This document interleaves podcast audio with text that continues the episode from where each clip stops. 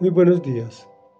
El tema de hoy se llama A pesar de todo esto y es la segunda de dos entregas en que dividimos el capítulo segundo del libro de Job. En contexto, el Señor tenía un concepto muy bueno. Decía, no hay en la tierra nadie como Él. Job es un hombre recto e intachable que me honra y vive apartado del mal. Sin embargo, permitió que Satanás le quitara todos sus bienes y éste aprovechó y también le quitó sus hijos.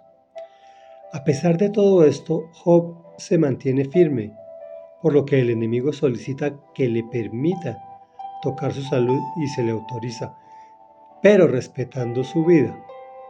Y dice así, dicho esto, Satanás se retiró de la presencia del Señor para afligir a Job con dolorosas llagas, desde la planta del pie hasta la coronilla.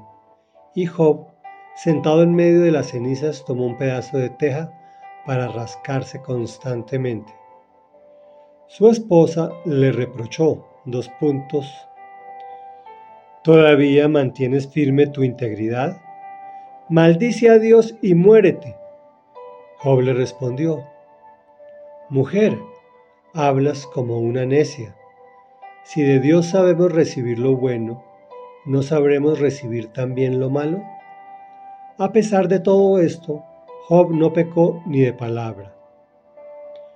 Tres amigos de Job se enteraron de todo el mal que le había sobrevenido y de común acuerdo salieron de sus respectivos lugares para ir juntos a expresarle a Job sus condolencias y consuelo.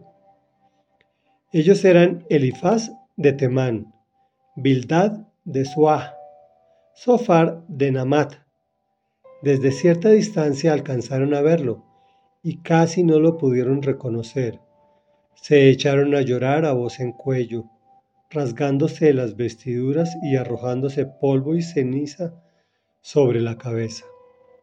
Y durante siete días y siete noches se sentaron en el suelo para hacerle compañía. Ninguno de ellos se atrevía a decirle nada, pues veía cuán grande era su sufrimiento. Comentario. El Señor entrega a Satanás la salud de Job, exigiéndole que no lo vaya a matar.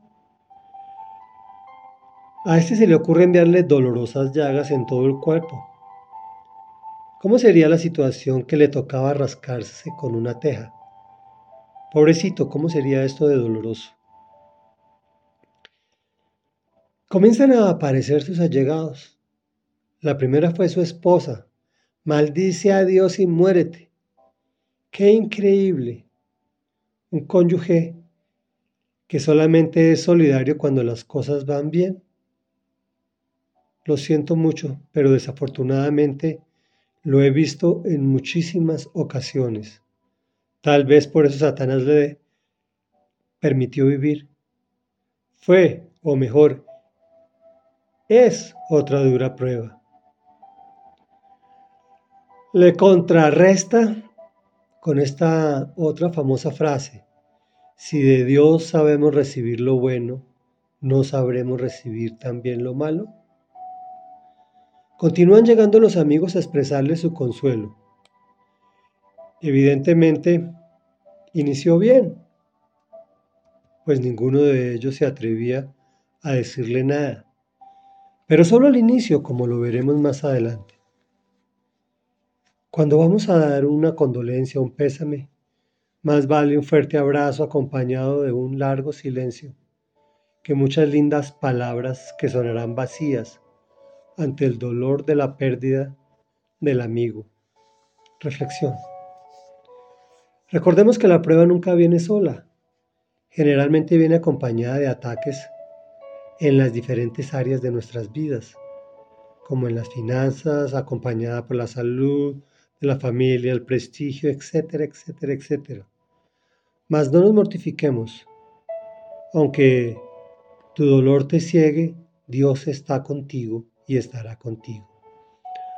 Oremos, amado Rey Dios, que habitas los cielos de los cielos de los cielos y que estás en todo lugar y presente en nuestras vidas, a ti venimos, Señor, porque nos han llegado pruebas, y tenemos que decirte, Señor, que hemos renegado, que hemos hablado y reprochado que tú pudiendo hacernos el bien, no has querido hacerlo. Pero la prueba siempre viene para nuestro bien.